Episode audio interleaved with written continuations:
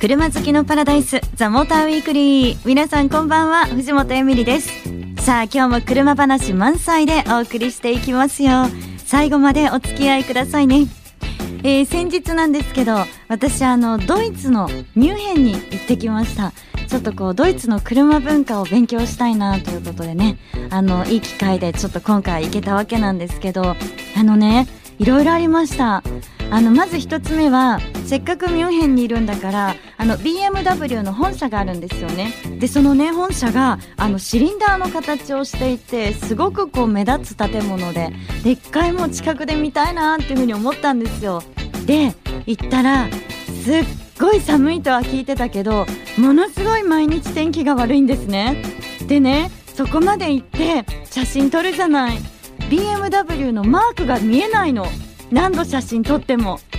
そんなことはあまりないらしいの。っ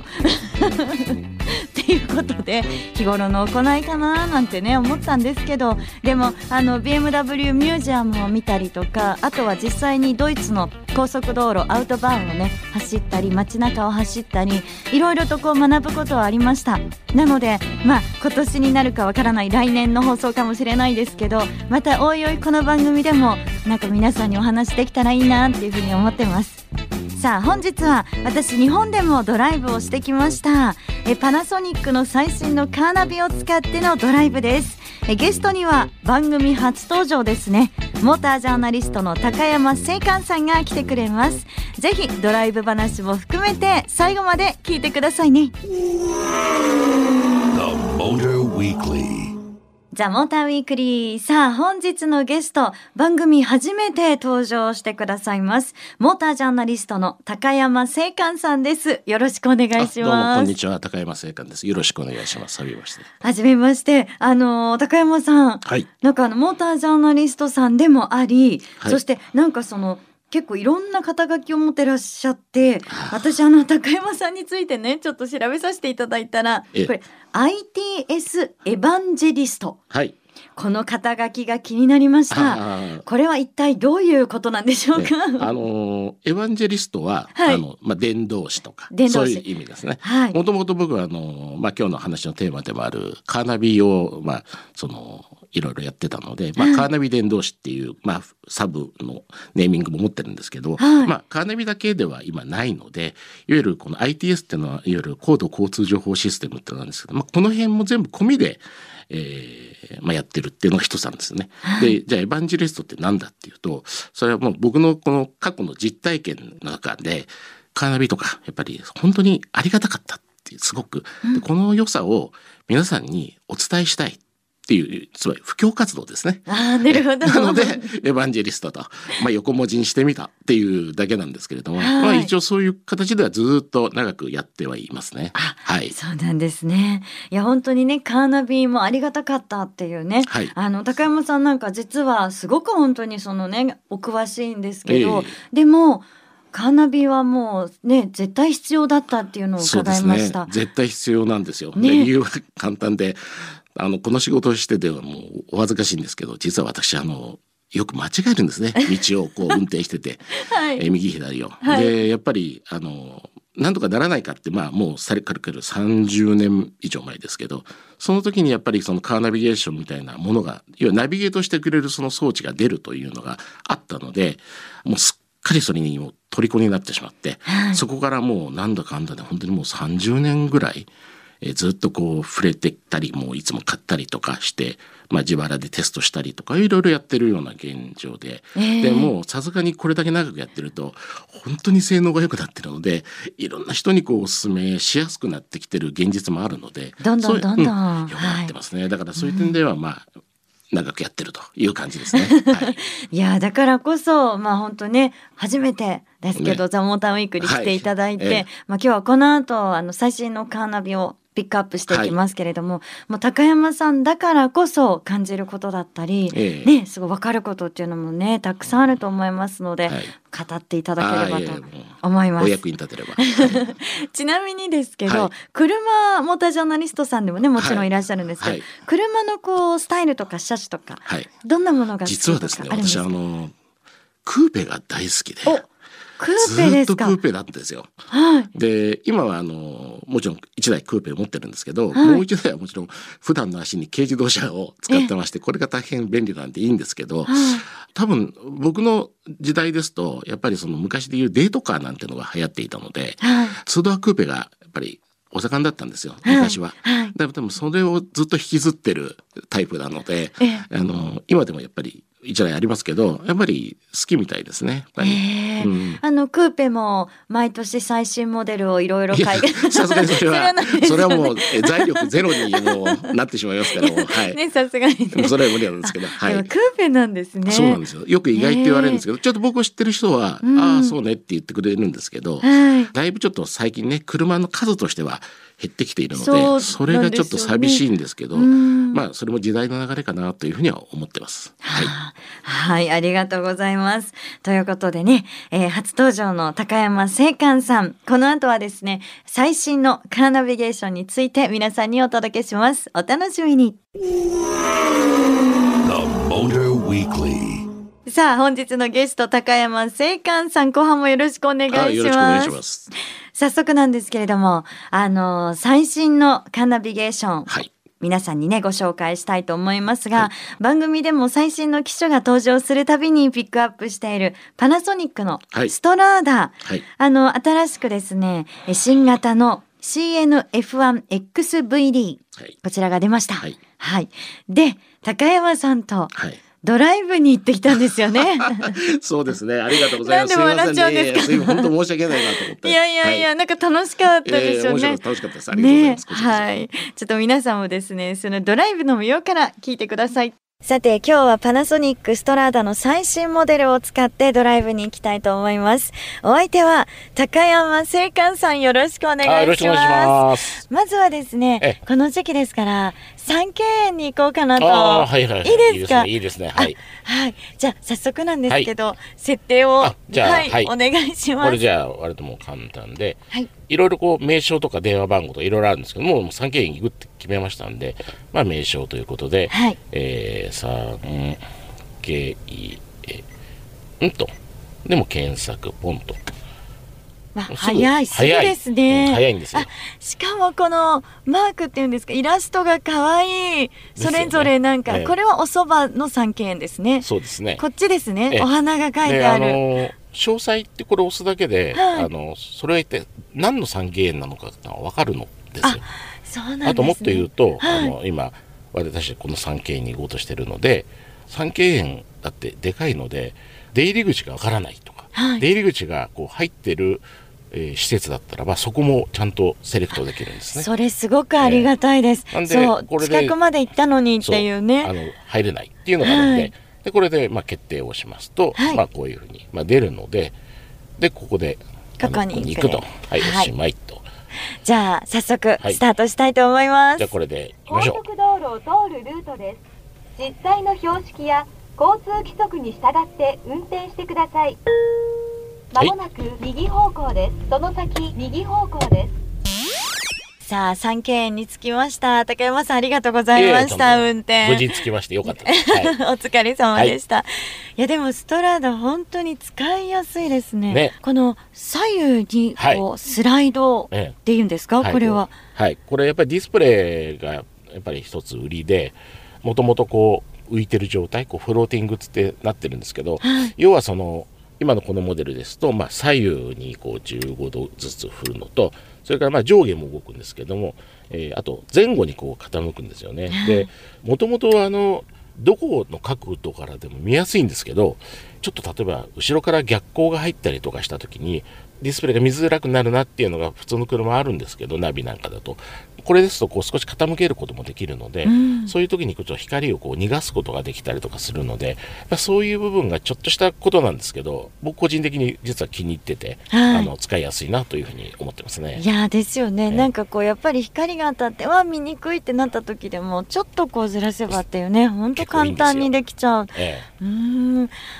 あと私なんかはすごくこう色が鮮やかだなとそうですね。だからディスプレイ自体もやっぱりそのブルーレイディスクを入れたりとか地デジを見たりしてても綺麗にその再生できるっていうのがポイントですよね。はいありがとうございます。じゃあちょっとこの後は三景園で観光しましょう。そうしましょうか。はい、はいはい。この後、産経で観光したんですよね。なかなかちょっと新鮮でしたね。ね、はい、あの、本目にあります。行ったっていう方もね、多いかなとは思うんですけど、うん、あの、本当ね、日本のこう、古き良き、こう、建築と、そして景色と、癒されましたね。いや、よかったですね。はい。結婚式をね、挙げてらっしゃった。そうなんですよ。ね、いらっしゃって、三、ね、組ぐらい見ましたよね。素敵でしたね。ねなんかね、あの風景と、うんまあねやっぱりまあ写真撮影されてましたけど、すごくいい雰囲気が出てましたね。私なんか本当羨ましいなと思って いろんな意味で羨ましいなと思って写真撮ってましたけどね。でもね。さあということで本当にあのなんかねすごくドライブであっという間になんかついちゃったなっていう感じはするんですけどでまずストラーダが、はい、あの15周年を迎えたということで、ね、これ15年もの間売れ続けている理由っていうのはどんなところにあるんですか、あの正直いろいろあるんですよ。あの例えばそのパナソニックなので例えば地デジの画質がいいとか、はい、AV 機能みたいのがやっぱり充実しているとか、いろいろあるんですけども、まあ、ナビに関してもやっぱり一番大きいのは敷居が低いつまり誰でもパッと直感的に使いやすいような設計になっているのがやっぱり一番こう売れている理由かなというふうに思いますね。はい。このねなんか CNF1XVD、はい、これもですね本当に使ってみて実際にこう操作がね、はい、しやすかったのと、そうですね。はい。あとやっぱり私はあの画面の大きさが やっぱり いいですね。そうですね。やっぱりあの大画面はもうもはやもうトレンド中のトレンドなので。うんほとんどの方がやっぱりできれば大画面をつけたいって思ってるんですけど車のスペースっていうのは大画面がつけられないようなサイズなわけですよ。はい、7型までしかつけられないんですけれど、はい、まあちょっと逆転の発想で、うん、あのディスプレイを外へあのフローティングでこう浮かしちゃうような形に、え出したっていう、まあ、発想自体がもう僕なんかも初めてもう2016年に出てますからちょっと目から鱗というかもうびっくりしちゃってあこの手があったかっていうのが ちょっと驚きましたね。なるほど、はい、実際にあの操作の部分では使われてみてどうでしたか、高山さんこう。そうですね、はい、あのー、今これもまた一つのトレンドなんですけども、はい、皆さんこれだけスマホを使われているので、スマホライクみたいな言い方、そのいわゆるこう指こうフリックとか、えー、ドラッグとか、いろいろこう、皆さん普通に普段やってらっしゃることが、まあナビでもできないかといって、もういろんなメーカーさんがやっぱりそういうふうにやってるんですよ。ただ、実はスマホに比べると、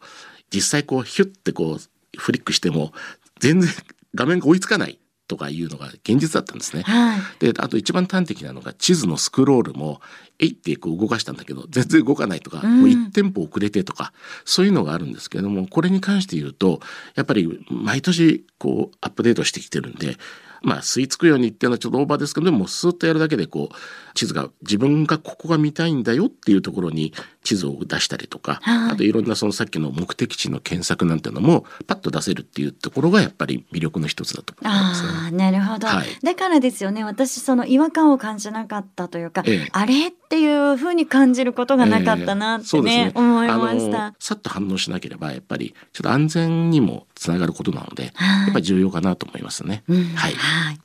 そして今回ですねこのドライブでもあの使ったんですけど新しい信号情報活用運転システム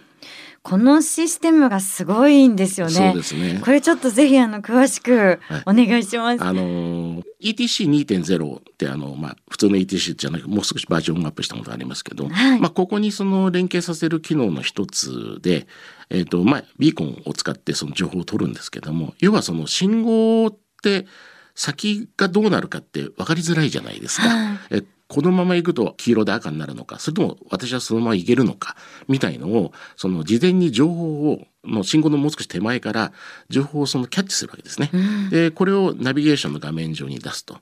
でストラーダの場合ですと非常にこうそもそもナビゲーションで案内してますからあんまりどどでかい画面で出されても困っちゃうんですけど、割とそれちっちゃい画面で、まあ、藤本さん見ていたいと思いますけど表示されると。で、例えばその、あともう一つあるのは、例えば、まあ、信号止まってますよね。それで、ちょっとこう、よまあ、よくないですけど、よそ見してる時に、信号変わりましたと。はい、その時に、一番前に止まってたとしたら、あの、前者追従とかそういうのは一切ないので、そうすると、それを教えてくれるわけですね。あの、信号変わりましたよというようなことがそのできるようになるということでまあもちろん専用のその ETC の対応機器が必要だということはあるんですけれども、はい、全体的に例えば渋滞を減らすとかいろんなメリットがあると思いますね。いやなんか本当にどんどんどんどんね、ね、新しい時代にねいるなっていうのをね、ね、感じたりしましたけど、はい、でその他にもこういろんなこう最新のナビらしいものがついてるっていうことで高山さん気になった部分でいくつかまたピックアップしていただけますか？まあ、結構大事なのが、はい、まあその今車って安全装備ってすごく大事じゃないですか。でそれはもちろんついてればいいんですけど中にはまだまだついてない車もあるとそうするとそういう時に実はカーナビが意外と役に立ったりすることがあるんですね。はい、でその一つがその、まあ、逆走検知警告とか、えー、逆走注意アラームっていう、まあ、機能なんですけど要はまあ言葉の通りで、まあ、あの有料道路とか、まあ、自動車専用道ですね。そういうところでやっぱり逆走するというのがまあ分かった場合多いのがパーキングエリアとかサービスエリアみたいなところでもそこからこうもうまさに逆走して出ていこうみたいな人もいるんですけど、うん、それはまさに逆走注意でまあ、アラームを出すわけですね。これももちろん音声であのやるんですけどやっぱりこういうのがそのないと今ちょっと高齢者の方のそのやっぱり逆走な問題なんかいろいろ出てますのでこういうもので、まあ、なるべくこう抑えることで、えー、と随分役立つと思います。で実際画面にも結構ドカンと大きく出ますので、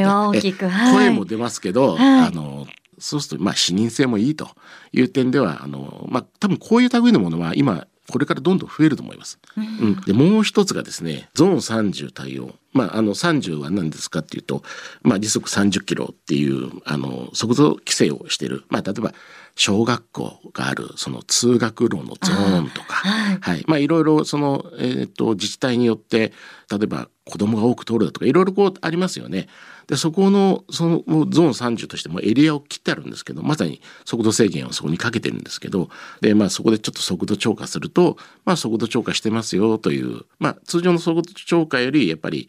ピシッとこう言ってくれるというか、うん、そうじゃないと実際やっぱりこれも画面でポンと出るわけですよ。で、音声も出ると、はい、子供さんが歩いてたりとかそういうケースもあるので、うん、あのそこら辺のまあ注意喚起をする機能としてあの非常に重要なものと思います。じゃあ高山さん最後に、はい、あのなっちゃうんですけど今後のカーナビこうどんなふうに商品って変わっていくんですかね？はいえー、そうですね。はい、えー、っとだからそれで言うとあのまあ大画面は一番最初に言った通りもトレンドであることは間違いないんですね。いろんなね通信を使うとかいろんなこともトレンドとしてこれが出てくるんですけど、うん、何よりもやっぱりその使いやすいみたいなところはもう一度やっぱりやらないとまあ難しいかなと思いますね。うん、はい、はい、ありがとうございました。ということで、高山せかさん、ありがとうございました。ありがとうございました。